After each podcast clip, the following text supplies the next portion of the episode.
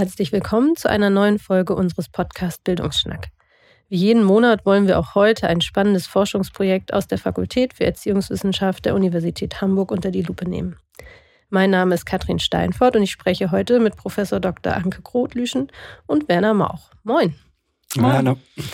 Wir haben heute eine ganz besondere Kombination hier im Bildungsschlack. Äh, Frau Grotlüschen ist aus der Fakultät für Erziehungswissenschaft, aus dem Arbeitsbereich berufliche Bildung und lebenslanges Lernen. Und äh, du hast uns heute einen Gast von außerhalb der Fakultät mitgebracht. Erzähl uns doch mal bitte, wie das dazu gekommen ist. Ja, danke schön. Ich finde es sehr schön, dass Werner Moch dabei ist, weil er das UNESCO-Institut für Lifelong Learning oder lebenslanges Lernen hier an der Universität, äh, an der Stadt Hamburg, also das UNESCO-Institut für lebenslanges Lernen in der Stadt Hamburg repräsentiert. Ich glaube, das darfst du noch, weil du zumindest bis zum letzten Jahr ähm, dort ja auch verantwortlich gewesen bist als Senior Program Specialist für Erwachsenenbildung. Und das ist für uns ein ganz riesengroßer Vorteil in der Stadt, hier Erwachsenenbildung von Seiten der Uni zu vertreten, gleichzeitig ein weltweites Institut hier zu haben. Und außerdem schätze ich den Riesenvorteil, dass Werner Mauch einer derjenigen ist, der am UAL lange, lange Zeit gearbeitet hat und deutschsprachig ist. Das ist ja überhaupt nicht selbstverständlich. Und damit können wir das hier so in unserer Erstsprache machen. Das geht alles viel leichter, mhm. als wenn wir es auf Englisch machen. Ja, herzlich willkommen, Werner. Ähm, was ist denn deine Aufgabe äh, im UNESCO-Institut für äh, lebenslanges Lernen und ähm, was hat dich da die letzten Jahre umgetrieben? Welche Fragen habt ihr euch da gestellt? Ja, Im Prinzip ist das UNESCO-Institut als solches zuständig für die Bildungsarbeit theoretisch und praktisch weltweit im Bereich Erwachsenenbildung von der UNESCO. Also das ist allerhand. Wir haben ein, weltweiten, ein weltweites Netzwerk sozusagen von Mitgliedstaaten. Wir sollen die Mitgliedstaaten beraten, was die geschickterweise und richtigerweise machen sollen, um die Erwachsenenbildung richtig zu organisieren. Mhm. Und im Institut hab, haben wir zum Beispiel diese schöne Aufgabe, alle zwölf Jahre eine Weltkonferenz zu organisieren, mhm. wo die Mitgliedstaaten zusammenkommen und sich Leitlinien überlegen, wie die Erwachsenenbildung politisch und praktisch organisiert werden soll. Mhm. Also da wird alle zwölf Jahre so ein Konsens gefunden und der wird hinterher umgesetzt und wird dann kontrolliert. Und jetzt habe ich, war ich verantwortlich, diesen Prozess zu managen mit den Mitgliedstaaten dafür zu sorgen, dass die da sind, dass sie wissen, warum es geht und was sie verabschieden sollen. Und dann werden diese Aktionspläne, die auf der Konferenz verabschiedet werden, äh, gemonitort, wie man auf Englisch so schön sagt, also nachverfolgt. Mhm. Und dazu wird alle drei Jahre ein Weltbericht über Erwachsenenbildung geschrieben mit Informationen von den Mitgliedstaaten, wo dann eben gesagt wird, wie weit sind wir. Und das ist mein zweites Projekt gewesen. Also einerseits Konsensfindung und andererseits dafür zu sorgen, dass der Konsens umgesetzt oder das nachverfolgt werden kann, inwieweit er umgesetzt wird. So diese zwei Sachen im Wesentlichen. Was ist denn vielleicht ein reelles Beispiel für einen Konsens, eine Leitlinie, die ihr da gefunden habt? Also die, der letzte, der neue Aktionsrahmen, das Marrakesch Framework for, for Action, setzt fest in diversen Kapiteln, wie die Mitgliedstaaten Erwachsenenbildung organisieren sollen. Und in diesem letzten und neuen Aktionsrahmen wird zum Beispiel Bildung für äh, Klimawandel mhm. als allererste Priorität genannt. Mhm. Das ist neu. Das gab es vorher nicht. Die UNESCO hat einen Ruf, äh, was Bildung für nachhaltige Entwicklung anbelangt, auch in Deutschland. Also da wurde allerhand gemacht. Aber in diesem Zusammenhang wurde jetzt eben also festgelegt, dass die Mitgliedsländer sich vorrangig um Bildungsarbeit kümmern sollen, die den Klimawandel im Fokus hat. Mhm. Technologie auch, Alphabetisierung auch und äh, Gesundheitsbildung und eben diverse Unterkapitel. Aber als allererstes ist der Klimawandel benannt. Mhm. Und äh, da glaube ich, kommt ja dann auch so ein bisschen die Verzahnung von äh, dir, Anke und Werner, die Arbeit. Ähm, ihr habt ja ähm, ein Forschungsprojekt zur globalen Erwachsenenbildung äh, ins Leben gerufen. Ähm, mit welchen Fragen seid ihr da in dieses Projekt hereingegangen? Ja, die Frage vielleicht vorneweg. Die erste Frage ist, äh, was hindert Erwachsenenbildung daran, implementiert zu werden? Also wo sind die mhm. großen Hindernisse?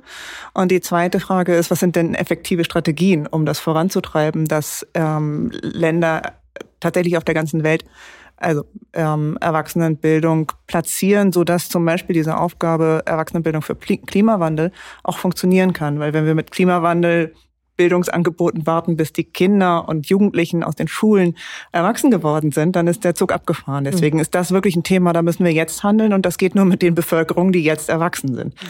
So, und deswegen finde ich das ähm, absolut ähm, überzeugend, da anzusetzen. Ähm, wir haben nicht initiiert, es war der Deutsche Volkshochschulverband International, ein ähm, Verband, der Büros in 30 Ländern hat. Äh, die haben gerufen und gesagt, wir möchten gerne, dass sich jemand kümmert um diese beiden Forschungsfragen. Also Hindernisse und effektive Strategien. Und die ähm, Gruppe, die sich zusammengefunden hat, um darauf zu antworten, also ein Forschungsprojekt mit acht Ländern durchzuführen, besteht aus Alyssa Belzer von der Rutgers University in den USA, Keiko Yasukawa von der University of Technology in Sydney und uns Uni Hamburg. Wir sind also quasi zu dritt angetreten als Konsortium. Ist auch ganz spannend, weil die anderen halt auch andere Blickrichtungen haben auf Asien, auf Lateinamerika.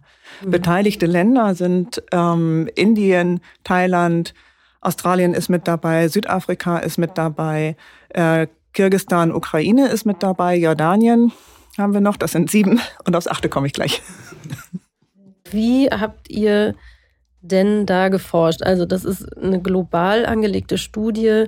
Wie kommt man da an Ideen von den Menschen vor Ort? Ja, der große Vorteil ist, dass äh, DWW International tatsächlich geholfen hat, äh, Fokusgruppen zusammenzustellen mhm. aus ähm, Verbänden der Erwachsenenbildung, aus Bildungsträgern, Vertretungen der Bildungsträger, ähm, aus den Ministerien Zuständige für Erwachsenenbildung, die waren dabei, manchmal Leute aus der Wissenschaft. Und die haben wir in acht Fokusgruppen-Interviews ähm, befragt danach, nach eben Hindernissen und Strategien. Und waren vor allen Dingen bei den Hindernissen eher drauf gefasst, dass sowas kommt wie, ja, das Bildungsministerium will nicht oder will nur Schule oder ist kein Geld da oder so. Aber die Hindernisse, die uns genannt wurden, waren ganz massiv Climate Change. Wir haben ein Riesenproblem mit Überschwemmungen, Buschfeuer, whatever. Lockdowns, also nicht die Pandemie selbst, aber die Lockdowns, dass alles zu war und dass Erwachsenenbildung einfach erledigt war, in vielen Ländern ja auch ohne jede Kompensation.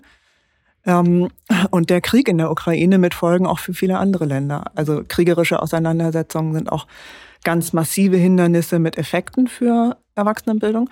Und daraus folgt in einigen Ländern, wir haben Indien und Brasilien dabei gehabt, ähm, haben wir populistische Regierungen, die auch massiv Erwachsenenbildungsförderung gekürzt haben, weil sie es für progressiv halten und progressives wollen sie halt nicht. Mhm. Und jetzt hast du gerade schon äh, sogar den Twist zu äh, ersten Ergebnissen ja schon äh, gemacht. Ähm, vorweg vielleicht nochmal, sind denn diese Ergebnisse, die aus dieser Studie herauskommen, auch etwas, was ihr dann in der UNESCO wieder weiter tragt, weiter benutzt? Ja, absolut. Also wir haben dieses Instrument des Weltberichts zum Beispiel mhm. und wir gucken da, was ist in der Forschung los? Also was gibt es für Erkenntnisse in den Ländern? Wie wir als Institut sowieso daran interessiert sind, Bescheid zu wissen, was in den Ländern passiert. Wir haben da ein eigenes Netzwerk auch dafür zu sorgen. Aber so funktioniert es dann, dass Forschungsergebnisse dargestellt werden, zur Verfügung stehen und wir benutzen die dann zum Beispiel zum Unterfüttern, wie der derzeitige Zustand der Erwachsenenbildung weltweit ist, also im Vergleich zum gültigen Aktionsplan. Mhm. Und insofern fließt das Pfeilgrad ein und DWW International hat da schon lange eine segensreiche Rolle gespielt in allen möglichen äh, zusammenhängen, weil die ganz schlicht zum Beispiel auch einfach Länder unterstützt haben, diesen Länderbericht äh, mhm. fertigzustellen, die wir dann kriegen, wo der dann, äh, wo dann der globale Bericht draus gemacht wird. Also das funktioniert genauso. Und vielleicht noch ein Wort äh, dazu gesagt. Also das Zusammenbringen von den drei Bereichen Politik, Forschung und Praxis ist so das A und O dabei, weil alles drei ist wichtig. Da hatten wir immer einen schönen Vorteil. Wir konnten das, wir hatten Zugriff auf die Ministerien. Aber das ist ja genau auch richtig, dass man dafür sorgt, dass die Praxisorganisationen, also normalerweise NGOs, dass die Regierung drin ist und dass Unis dabei sind, um diese drei Bereiche zusammenzubringen. Bei den Ergebnissen, hattest du jetzt gerade schon gesagt, gab es diverse Hindernisse. War das auch wirklich auf die Hindernisse oder auch auf Chancen, die gesehen werden, fokussiert? Ja, wir haben ja beides gefragt. Ne? Wir haben erst nach den Hindernissen gefragt und dann nach den Strategien oder umgekehrt ja. gefragt, weil wir erst das Positive hören wollten. Mhm. Wir wollten verhindern, dass die, so ein Lamento entsteht in den Fokusgruppen. Für die Berichtslegung haben wir es umgedreht, weil wir gesagt haben, die Hindernisse sind das, was überwunden werden muss. Und dazu gibt es Strategien. Und bei den Strategien haben wir tatsächlich auch festgestellt, man nennt das im Politikbereich Policy Studies, äh, nennt man das den Meso-Level. Es gibt ein Makrolevel, das ist die große Politik, das sind die Bildungsministerien. Es gibt ein Mikrolevel, das sind die Bildungsanbieter und die Klassenräume, wo Unterricht stattfindet. Und dazwischen ist was.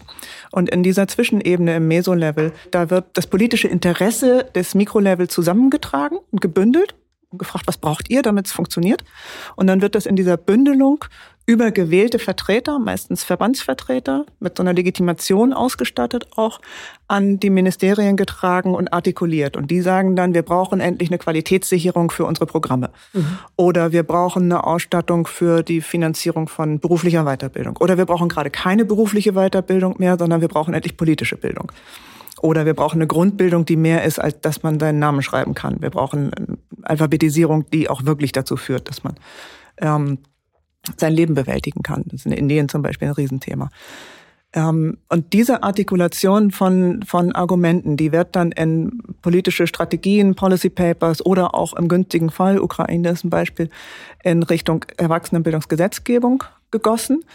Und daraus entsteht dann endlich ein vernünftiges Framework. Man kann sich das aus dem Bildungszusammenhang sonst nicht vorstellen. Wenn man Schule kennt, dann hat man halt verbeamtete Lehrkräfte und Curricula und eine Schulpflicht. Da sind wir in der Erwachsenenbildung ja weit von entfernt. Das gibt's ja gar nicht. Ähm, und dieser Meso-Level, das können wir jetzt sagen über diese acht Länder, den gibt es überall und er ist unfassbar wichtig. Ohne den würde nichts vorangehen. Die ganzen Strategien, die äh, verwendet werden, also äh, Konferenzen zu machen, mit Forschungsbefunden zu unterfüttern, ähm, Policy Papers aufzusetzen, äh, Qualitätssicherung an, einzufordern, Professionalisierung des Lehrpersonals einzufordern und dergleichen. Die ganzen Strategien werden durch den Meso-Level gebündelt und artikuliert. Und unsere Partner haben uns auch gesagt in allen Ländern, diese Vorsitzenden, they are invited everywhere. Also die mhm. gewählten Vorsitzenden solcher Gruppen, die haben Sichtbarkeit und Legitimation und werden von den Ministerien auch an den Tisch geholt. Mhm. Das heißt nicht, dass die Ministerien machen, was sie wollen. Die Beispiele haben wir auch überall gehört. Um, ähm, von wegen, they, they wrote a strategy and then it was completely. ja, genau. man hört die, das nennt, nennt sich dann Pseudopartizipation. Ne? Man hört die Leute an und macht dann trotzdem nichts. Mhm. Äh, das machen zum Beispiel die populistischen Staaten oder Regierungen. Äh, aber trotzdem haben die zunächst erstmal äh, Sitz und Stimme in ganz mhm. vielen Zusammenhängen. Das ist wirklich wichtig. Das war uns so deutlich nicht. Wir haben das geahnt und in so einer Position macht man das auch. Politikwissenschaft sagt das auch, soll so sein. Aber wir haben das doch sehr viel massiver gefunden. Das gibt das ja auch den, den Beteiligten doch auch so eine Art, naja, Sicherheit, dass sie das zumindest erstmal nicht für gar nichts machen, sondern dass sie auf ihre Arbeit oder dass die Arbeit gesehen wird, dass die auch weitergetragen wird. Ja. Zumindest erstmal, oder? Genau. Ja. Und dann gibt es in dem, also quasi quer dazu hat sich, je heftiger die Krise zugeschlagen hat, je heftiger auch Populismus wurde, umso mehr hat sich die Bildungsstruktur im Mikrolevel auch zu Antworten entwickelt, ohne mit irgendwem noch was zu verhandeln oder zu hoffen, dass die Politik einsteigt. Da haben wir Beispiele aus Südafrika gesehen, in denen der Lockdown in den Townships zum Beispiel sofort zu Hunger geführt hat, also zu Ernährungsunsicherheit. Die haben relativ schnell äh, Bildungs Angebote auf, also so selbstorganisierte, zu Urban Gardening. Und das ist nicht so eine hippe Sache wie bei uns, dass man mal seinen Balkon begärtnert, sondern es geht tatsächlich darum, Lebensmittel selbst zu produzieren, weil man sonst keine hat. Mhm. Und dazu gibt mittlerweile einen Forschungsstand. Ähm, oder in Australien in dem ähm, im Outback, da gibt es Männerschuppen, die sind auch sehr witzig, weil Männer nämlich lieber Schulter an Schulter arbeiten, so das gängige Stereotyp, anstatt sich miteinander zu unterhalten. Und dieses Schulter an Schulter arbeiten, das haben die zum Teil auch einfach eingesetzt, um die äh, Probleme nach Buschfeuern oder äh, Überschwemmungen zu reparieren. Die sind dann mhm. zu den Häusern gegangen und haben gesagt, gut, was können wir für euch machen? Und in diesen Man's Sheds, in diesen Schuppen, ähm, gibt es halt entsprechend Werkzeug und große Maschinen. Dazu auch eine Krankenversicherung und Anleitung und dergleichen mehr. Das sind so zwei Beispiele, wie auf, auf Klimaproblematik äh, und auf Lockdown reagiert wird. Aus der Ukraine sehen wir, dass sehr, sehr schnell und flexibel auch neue Themen aufgesetzt wurden. Also äh, Themen wie, äh, es, es ist uns tatsächlich auch unter die Haut gegangen, wo es dann hieß, wie rede ich mit Kindern über Krieg? Oder wie komme ich, was mache ich in, in, im Bombshelter, wie heißt das auf Deutsch, also im, im Schutzkeller? Was mhm. mache ich, wenn ich eine Nacht im Schutzkeller sitze? Natürlich auch Erste-Hilfe-Angebote und dergleichen. Also was der Krieg ja. quasi unmittelbar von den Leuten verlangt, das wird durch diese Netzwerke der Erwachsenenbildung und auch die vorhandenen Räume sehr flexibel ausgebracht. Die können sich also viel schneller anpassen als der Schulbereich, der ein Curriculum hat und dann dem Curriculum folgen muss. Zumal es ja auch dieses Curriculare eben ja gar nicht vorhanden ist. Also man, glaube ich, da viel schneller flexibel auf die Bedürfnisse eingehen kann, die jetzt gerade herrschen, oder? Jetzt waren das ja durchaus ganz unterschiedliche Länder die daran äh, teilgenommen haben. Und gab es da für euch auch so Leuchttürme, wo ihr sagen würdet, die haben eigentlich gar keine Hindernisse mehr oder ähm, habt ihr euch sowieso die rausgepickt, wo noch viel im Argen liegt und noch viele Hindernisse sind? Wie kam es zu dieser Auswahl an Ländern? Die Auswahl hat was mit damit zu tun, dass wir versucht haben, überall auf dem Globus unterwegs zu sein und dass wir die High-Income-Countries eigentlich ausgeschlossen haben. Die mhm. Begründung für Australien ist vor allen Dingen, dass wir auch die Literalitätsstrategien für Aboriginal Peoples mit drin haben wollten. Mhm. Und das ist auch, also das Yossi Puedo oder Yes I Can Literalitätsprogramm ist dort auch mit drin, auch mit der großen Problematik, dass es nicht vernünftig finanziert ist. Und wenn es finanziert ist, dann kommt die Kontrolle immer gleich hinterher. Und das trifft die zum Beispiel an einem ganz ja, neuralgischen Punkt. Die wollen das nämlich eigentlich erreichen, dass die Aboriginal Peoples selbst zu Lehrkräften werden. Mhm. Also wer gelernt hat, lesen und schreiben in deiner Community, möge dann auch davon was haben und selbst unterrichten dürfen. Und dann sagen aber die äh, Geldgeber, nee, lernen dürfen bei euch nur Leute, die eine ordentliche Ausbildung haben und das bestimmen wir, wer die Ausbildung hat. Und dann ist so diese Qualitätssicherung dann ganz plötzlich ein Problem. Also einerseits wird sie gefordert und auch mit einer Finanzierung verbunden, andererseits, wenn es Geld kommt, kommt immer auch Kontrolle und dann wird sie schwierig. Also die Länder sind tatsächlich danach ausgesucht, dass es äh, eine breite ähm, Variation ist und natürlich auch nach unseren Netzwerken. Also ein Teil mhm. hat DVVI abgedeckt, ein Teil haben wir selber gemacht. Auch aus unseren eigenen Zusammenhängen, wo wir sagten, okay, das schaffen wir, da kriegen wir Leute auch ans, ans mhm. Mikrofon. Ja. Und wir haben teilweise Übersetzungen mitlaufen lassen. Ähm, ich habe eine Zeit lang viele ukrainische oder kirgische, kirgische Wörter gekonnt, die so ähnlich sind wie unsere, aber anders ausgesprochen werden. War sehr lustig. Ja. Ähm, gibt es denn vielleicht nochmal in deine Richtung gefragt, irgendwie einfach jetzt aus reinem Interesse Länder, wo du aus deiner Sicht sagen würdest, darf die erfüllen alles, was wir hier an Leitlinien äh, aufsetzen? Das ist immer verhältnismäßig äh, schwierig zu beurteilen und da äh, scheue ich mich etwas. Aber so was die Auswahl hier anbelangt, also dass Indien zum Beispiel äh, dabei ist, mhm. ist super, weil das ist ein ein Riesending. Da wird viel gemacht einerseits, aber auch schwierig gemacht und mhm. ähm, und merkwürdig oft. Dass Südafrika dabei ist, ist auch gut. Das ist ein, so eine Art äh, Tigerstaat in Afrika nach wie vor. Also die sind auch mit vielem verhältnismäßig vorne gut dabei. Und was sich dort abspielt, kann sich manchmal in den, also deutlich in der Region auch wiederfinden. Also und das ist bei Indien so ähnlich. Also das hat schon Strahlkraft, wenn es groß ist in Brasilien auch. Und aber eben diese ganzen Schwierigkeiten mit populistischen Regierungen in, gerade in diesen beiden Ländern lässt das auch für sich sprechen. Jordanien ist super. Also ist fast, ist fast verkehrt, äh, Jordanien äh, zu nehmen, weil die in der Regel hervorragend organisiert und äh, äh gut äh, ausgestattet sind. Da wäre ähm, Ägypten oder Libanon vielleicht fast besser, aber es ist überhaupt nichts gegen Jordanien zu sagen, wirklich nicht. Aber so, das, ragt fast heraus aus den, aus den Nachbarländern aus meiner Sicht. Aber so diese, diese Auswahl, wo man eben unterschiedliche Gegebenheiten berücksichtigen will, weil im End muss man ja auch Erkenntnisse draus schöpfen, die für andere gültig sind, finde ich also erstmal rundum äh, überzeugend. Wir hätten natürlich ähm, äh, zum Beispiel Südkorea genommen. Wenn man uns fragt, nehmt was über äh, ein Land, wo lebenslanges Lernen gut stattfindet, da findet bei uns immer, also Südkorea mhm. ist für lebenslanges Lernen ein Paradeland, auch vielleicht ein Stück weit umstritten, aber so es lässt sich einfach mhm. ähm, darstellen, warum das so ist, weil die einfach seit den 50er Jahren eine Politikstrategie gelaufen haben, die eben sagt, ihr müsst lernen, lernen, lernen und sie haben es getan und haben einen fulminanten Aufstieg gepackt. Also das ist in Klammer mhm. gemerkt. Spannend. Wäre ich jetzt aus meiner laienhaften Sicht äh, tatsächlich auch überhaupt nicht drauf gekommen. Ähm, welche Stolpersteine gibt es denn in diesem Bereich zu überwinden? Was begegnet euch immer wieder? Nicht nur die Hindernisse jetzt äh, der Länder im Projekt, sondern ihr als Organisatoren. ein klares Problem, auf das wir gar nicht vorbereitet waren, war, dass wir nicht nur Sprache, sondern auch lustige Dialekte von Sprachen bekommen. Ähm, korrigiere mich, Werner, ich glaube, Südafrika hat elf Amtssprachen ja. oder zwölf Amtssprachen und elf, plus ja. 27 vernakulare Sprachen, also Sprachen, die eben nicht Amtssprache sind, aber gesprochen werden. Ein Kind kommt in Südafrika normalerweise zur Schule und hat bereits Kontakt mit sechs Sprachen gehabt. Mhm. So waren auch die Interviews. Und jemand, der Afrikaans als erste Sprache gelernt hat und dann ähm, in seinem ihrem Afrikaans-Englisch formuliert, wird von den South Africans 1a verstanden. Aber ich habe teilweise bei der Transkription der Interviews wirklich Wort um Wort nachgescrollt und gesagt, was hat die Frau gesagt? Ich muss nochmal hinhören, bis ich es dann wirklich hatte. Das sind, und das ist, äh, das war ja deklariert als Englisch uns gesprochen, hat sie Englisch, ja. ganz klar. Gelesen ist das ganz lustig, also ganz, ganz eindeutig. So solche Sachen in Kirgistan vor allen Dingen haben wir Übersetzungen mitlaufen lassen. In Brasilien war es ausgesprochen schwierig, Personen zu finden, die Englisch sprechen oder mit Übersetzung bereit sind. Das war natürlich unter der damals noch, also wir haben interviewt, bevor der Regierungswechsel kam, es war also noch unter Bolsonaro.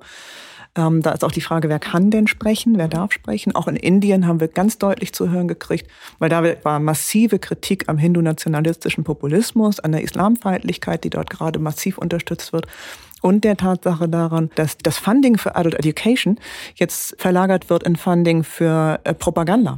Also Propaganda zugunsten hinduistischer ähm, Selbstbewusstseins. Wir sind die Gurus der Welt, hat man uns dann gesagt. So wird dort gerade mit, mit Erwachsenenbildung Geld umgegangen. Mhm. Das heißt, man macht Religionskurse äh, zur Stabilisierung der, der äh, hindu-nationalistischen Regierung. Ähm, und da ist natürlich auch von den Informanten und Informantinnen auch deutlich gesagt worden, bitte vorsichtig mit unseren Daten. Wir müssen hier komplett anonym arbeiten können mhm. und bleiben können, sonst kann ich sowas nicht sagen. Also da war es natürlich auch entsprechend schwierig, äh, Personen zu finden, die mit uns sprechen wollen. Die großen Länder übrigens, das, also äh, Brasilien, Südafrika, Indien, sind keine Länder für, für DVV international, weil die sagen, das sind zu groß, da erreichen sie mit ihren Büros nicht genug, um das rechtfertigen zu können. Deswegen sind das eher die Länder, in denen wir von wissenschaftlicher Seite mhm. unsere Kontakte aktiviert haben. War schwieriger. Mit DVV International geht's einfacher. Und das macht aber, glaube ich, auch ein bisschen die Studie aus, dass sie halt ganz unterschiedliche Länder dann repräsentiert. Glaube ich auch. Das ist natürlich einfach auch nochmal mehr Inhalt, mehr Schlagkraft, finde ich auch so. Also mit Indien hat man ja schon eine ganze Menge an Menschen repräsentiert, die zu Wort kommen. Wenn ihr euch jetzt zurückerinnert, welche persönliche Motivation steckt bei euch dahinter, euch mit dem Thema lebenslanges Lernen und aber dann jetzt vielleicht auch konkret diesem Projekt zu beschäftigen, Werner? Ja, also ich komme eigentlich aus der HIV-Aids-Prävention. Also ich habe in den 80ern in Bremen studiert, habe die AIDS-Hilfe Bremen mit aufgebaut und dann ist eine Pandemie ausgebrochen, von die heute schon wieder fast in Vergessenheit geraten ist. Und ich habe studiert zu der Zeit und für mich war es tatsächlich eine ein Anliegen, rauszufinden, wie kriegt man die Menschen ans Lernen einerseits oder wie lernen die Menschen? Also wie kann man da was rüberbringen? Weil da muss gelernt werden oder wir haben auch oder man hat gelernt ganz viel und ganz schnell. Aber wie das zu organisieren ist, das fand ich von Anfang an spannend und habe mich auch, also während der Studienzeit, ähm, schon wirklich drum gekümmert. Das war so ein zentrales Interesse. Ich habe am Ende gar nicht so viel drüber gelernt, wie Lernen funktioniert, aber wie Lernen organisiert werden kann. Und das ist der springende Punkt. Auch über Reichweiten habe ich natürlich allerhand mitgekriegt. Also wenn man im, im, im Präventionsbereich sich auf Regierungsprogramme verlassen hätte, wäre man verloren gewesen. Also und auch diese nonformale Bildung, viel zu wenig. Informelles Lernen ist der springende Punkt dabei gewesen. Und das ist eben das Schwierige, das kann man nicht organisieren oder also das äh, ist so nicht in, in, in Reichweite. Aber diese, dieses Spannungsfeld, also wie lernen Menschen und was kann man dafür tun, dass sie das Richtige lernen, das war so richtig ein Impetus, weshalb ich das auch gemacht habe. Mhm. Und bei dir, Anke?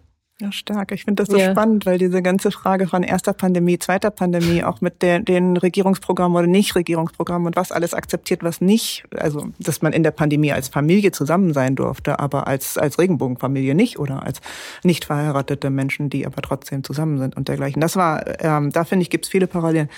Eine schöne Parallele ist ja auch, dass Rita Süßmuth die, die deutsche HIV-Kampagne brillant vorbereitet hat. Lovely Rita ist ja nach wie vor Ehrenpräsidentin des Deutschen Volkshochschulverbands und insofern.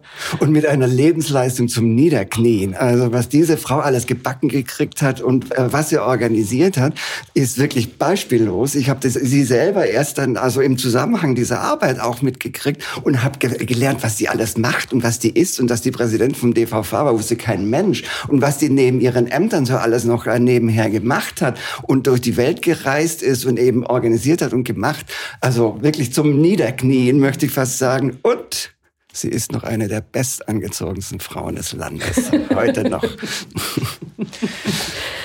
Also äh, ich finde sie auch tatsächlich absolut beeindruckend, äh, auch weil sie im Grunde der Kopf hinter dem Zuwanderungsgesetz ist und damit den ganzen Integrationskursen in Deutschland, die ja jetzt nochmal wieder, Stichwort Fachkräfteeinwanderung, nochmal extrem wichtig werden. Und seinerzeit schon, also die, die äh, entscheidenden Diskussionen äh, sind zwischen CSU und CDU passiert und da hat die Süßmut dem Gauweiler von der CSU ein äh, auf die Hörner gegeben und das hat's gewirkt. Und ähm, also sie, sie ist einfach, also äh, ja gut, was hätte noch.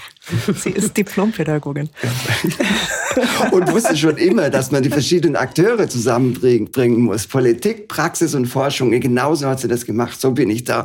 Äh, in die, in, also auch, ähm, ich bin damals von einem, von einem Modellprojekt von dem, vom Bildungsministerium auch angestellt worden auf eine halbe Sozialarbeiterstellung, um HIV-Aids-Prävention zu machen, weil die Frau genau gewusst hat, ich brauche Praktiker, ich muss Leute, die da an die Leute rankommen. Und da hat man eben die AIDS-Hilfe mit eingezogen. Die hat das äh, von Anfang an gewusst. Also wie gesagt, grandios, die Frau. Und was ist deine persönliche Motivation? Ja, so Leute wie Lovely Rita inspirieren einen, muss man schon sagen. Sie hat auch die Literalitätskampagne mhm. vorbereitet. Also das, was wir an Alphabetisierung und Grundbildung in Deutschland machen, das geht auch stark auf, auf Rita Süßmuth mit zurück. Ähm, meine Motivation für das, ähm, die Studie, die Erwachsenenbildung Globalstudie, ist einfach das Bedürfnis gewesen, mindestens gedanklich wieder rauszukommen. Also international zu denken, zu gucken, wie machen andere das eigentlich, den Umgang mit Pandemie, den Umgang mit jetzt äh, kriegerischen Auseinandersetzungen nach drei Jahren Provinzialität und zu Hause sitzen, auch universitär zu Hause sitzen, auch keiner Tagung mehr mit irgendwem zu sprechen, überhaupt kein Bewusstsein dafür zu haben, wie Erwachsenenbildung anderswo beforscht wird, keinen Ansporn mehr zu haben, kein, oh, die sind ja weit, da muss ich mal was machen. Mhm. So, das war halt wirklich, wirklich gut, dass jetzt durch die, durch Länder denken zu können, um damit wirklich nochmal wieder selber auch rauszukommen. Das war schon mein ein Argument für mich, warum wir auf den Call geantwortet haben und gesagt haben, wir schreiben ein Konzept und wir versuchen das ähm, gut zu machen. Hamburg Goals International. Gibt es denn eine Aussage oder ja eine Frage, die euch immer wieder begegnet, ein, ein Thema, was ihr, was euch nervt, wo ihr sagen würdet, oh, das wäre schön, wenn die Frage oder das Thema einfach nicht mehr nicht mehr aktuell wäre. Wenn immer behauptet wird, es gibt in Deutschland keine Analphabeten. Es ist völlig ausgeschlossen, dass es äh, Leute gibt, die zur Schule gegangen sind und nicht äh, lesen und schreiben können. Und das ist nicht nur in Deutschland so, das ist in Europa und weltweit so. Also dieser, diese Lebenslüge der Länder auch, dass wer zur Schule gegangen ist, lesen und schreiben kann und dass man sich dann nicht mehr kümmern muss, das müsste vorbei sein, ist es aber nicht. Man fängt immer wieder neu an und muss feststellen, äh, dass ein Sektor, ein Subsektor neben der Schule notwendig derjenige ist, der den, die nicht lesen und schreiben können, den annimmt und dass da auch eine Arbeit gemacht wird und dass die aber nicht immer in Frage gestellt wird, sondern dass die selbstverständlich genommen wird. Insofern ist die Frage, wie gibt es das? Etwas, was ähm, eigentlich nicht mehr sein müsste. Und das sind doch bestimmt Ausländer. Genau, das war oder, das Zweite, richtig. Oder das sind aber Menschen, die haben vielleicht auch mhm. Lernschwierigkeiten. Und oder oder ähm, also diejenigen, die im Knast sitzen, die müssen manchmal lesen und schreiben lernen. Ja, das sind tatsächlich Diskussionen der 1970er Jahre, wo es immer hieß, äh, es gibt tatsächlich autochtone Deutsche, die trotz Schulbesuchs nicht hinreichend lesen und schreiben können, wobei das ja kein totaler Analphabetismus ist, sondern funktionaler. Das haben wir versucht mit den Leo-Studien seit 2012 irgendwie in, in den Griff zu kriegen, also zu, auch, auch öffentlich zu machen, öffentlich ja zu machen. Vorher hat der Bundesverband Alphabetisierung da schon sehr viel gemacht. Jetzt gibt's eine Dekade mit Bund und Ländern. Ähm, tatsächlich merken wir in der Dekade im Moment so, dass man so praktisch bei jedem Regierungswechsel nochmal wieder neu mhm. erklären mhm. muss, dass ein Bildungsministerium kein mhm. Schulministerium ist. und dass eine Bildungskonferenz keine Schulkonferenz sein kann. Mhm. Also die, die politische Gleichsetzung von Bildung mit Schule ist für uns ungeheuer anstrengend und man muss sich die Verhältnisse angucken. Ähm, was sagt ihr, Werner? Ihr, habt, ihr fordert zwei Prozent der Bildungsbudgets für Erwachsenenbildung. Ne? Mindestens, ja. Genau. Das ist die eine der Forderungen aus dem Marrakesch Framework, Framework for Action, was gerade genannt wurde ähm, zwei Prozent. In den meisten Ländern würden die Menschen jubeln, wenn sie die kriegen würden. Äh, und bei uns ist es so knapp geschafft und wir hätten auch gern mal zweieinhalb. Aber mehr ist, mehr ist das nicht und so werden wir auch behandelt. So werden wir von den Ministerien gesehen, so würden die, werden die, die Claims, die von, von den Verbänden gemacht werden, auch einfach immer hinten angestellt, weil man muss ja erstmal Schule. Und das Problem ist, mit Schule gewinnt man Wahlen weil das sind die Eltern, die dahinter stecken. Mit Kitas gewinnt man Wahlen. Wenn man das nicht macht, dann hat, muss man sich halt auf seinen Machterhalt wieder äh, konzentrieren. Dann wird es immer priorisiert. Und man hat eine unglaublich große Lobbygruppe mit den Eltern, ähm, die ja sowieso äh, ähm, ähm, da immer wieder am, am Rheinfuhrwerken sind, dass es einen Namen hat. Und insofern also diese die Existenz eines Subsektors, der sich um ähm, ähm, Lernen außerhalb der Schule kümmert, ist, äh, muss immer wieder neu erkämpft werden. Das wird auch nie aufhören. Also da bin ich fest davon überzeugt oder leider davon überzeugt, weil eben Schule kennt jeder, ist völlig klar, hat auch jeder was damit zu tun und es wird immer notwendig sein, nachzuweisen oder dafür zu sorgen, dass es gewusst wird von den politisch Verantwortlichen, dass äh, Bildung mehr ist als Schule. Und gerade eben auch, weil Erwachsene eben eine unglaublich große Lerngruppe sind oder eine Lernpopulation, wenn man, wenn man so will. Und äh, länger im Leben äh, am Lernen sind als, als, äh, als in der Schule. Und dass sich da vielleicht lohnt, Strukturen zu bauen, zu erhalten, zu fördern, die ähm, da einen Anspruch haben und auch was gebacken kriegen und Lernfortschritte erzielen lassen können. So, ja, das, das ist, darum wird es gehen. Aber es wird nicht aufhören. Ähm, aber um mit was äh, Schönem zu enden, äh, welcher Moment war denn für euch so ein ganz besonderer in, in vielleicht bei der Konferenz äh, oder im Forschungsprojekt, wo ihr sagt, ach, da werde ich mich noch richtig lange erinnern? Wäre bei der Konferenz echt gerne dabei gewesen. Ähm, das, was uns wirklich Auftrieb gibt, ist, dass die äh, DVV International, die Regionalleitungen äh, und auch einige der Partner mit uns in Kontakt treten und sagen, können wir euch hier haben, können wir euch da haben, wir brauchen das, können wir, könnt ihr uns das nochmal so und so erklären, damit unsere ähm, Policymaker, Parlamentarier, Praktiker, einflussreichen Menschen das nochmal von euch hören, wie der Forschungsstand ist, was in anderen Ländern passiert. Da sind also das, das gibt uns natürlich ganz viel Auftrieb, dass wir merken, das ist für irgendwen wichtig. Ähm, und äh, wir finden da, wir können da was beitragen. Wir können mit dem, was wir quasi als Forschung im Kämmerlein gemacht haben, äh, können wir Leute unterstützen, die für Gemeinwohl und für, für Nachhaltigkeit und Klimawandel und dergleichen versuchen, Erwachsenenbildung rauszubringen. Und das ist schon, das gibt schon echt ganz schön Auftrieb, Antrieb. Ja. Mhm. Ja, bei mir natürlich überhaupt keine Frage. Erwachsenenbildungskonferenz, zwölf Jahre Vorbereitung, drei Jahre Vorbereitung und dann kommen die alle zusammen. Man hat es gebacken gekriegt, dass die alle da sind, dass 100, fast 150 Länder versammelt sind mit Verantwortlichen und man ähm, verabschiedet ein Dokument, einen Aktionsrahmen, der richtig, also wichtige Punkte hat und die ähm, Konferenzdramaturgie ist einfach so am Schluss wird dieser Text verabschiedet, der Präsident oder der Vorsitzende lässt den Hammer fallen, das Ding ist angenommen und das ist so geil. und jubeln alle. Ja. Also das ist, das ist wirklich, das, da kommen ja heute noch die Tränen. das ist so, keine Frage, das sind einfach äh, ganz emotionale Situationen. Das ist, man, man kennt es ein bisschen von den Klimakonferenzen auch, das äh, funktioniert so ähnlich, also wenn das dann eben fertig ist und die, man macht und tut und nächtelang und hat gemacht und dann ist es vorbei vorbei und es hat geklappt. Wow, super. Vielen Dank für den emotionalen Abschluss des, äh, und den Einblick in eure Forschungs- und äh, ja, Weiterbildungsarbeit. Dies war eine Folge vom Bildungsschnack. Jeden Monat wird hier ein Forschungsprojekt der Fakultät für Erziehungswissenschaft der Universität Hamburg vorgestellt. Wenn Sie wissen wollen, zu welchen Themen die Wissenschaftlerinnen und Wissenschaftler an unserer Fakultät forschen, wie genau sie das eigentlich machen und welche Relevanz das für Bildung und Gesellschaft hat, dann abonnieren Sie uns bei Spotify und iTunes. Danke fürs Zuhören, tschüss und bis zum nächsten Mal.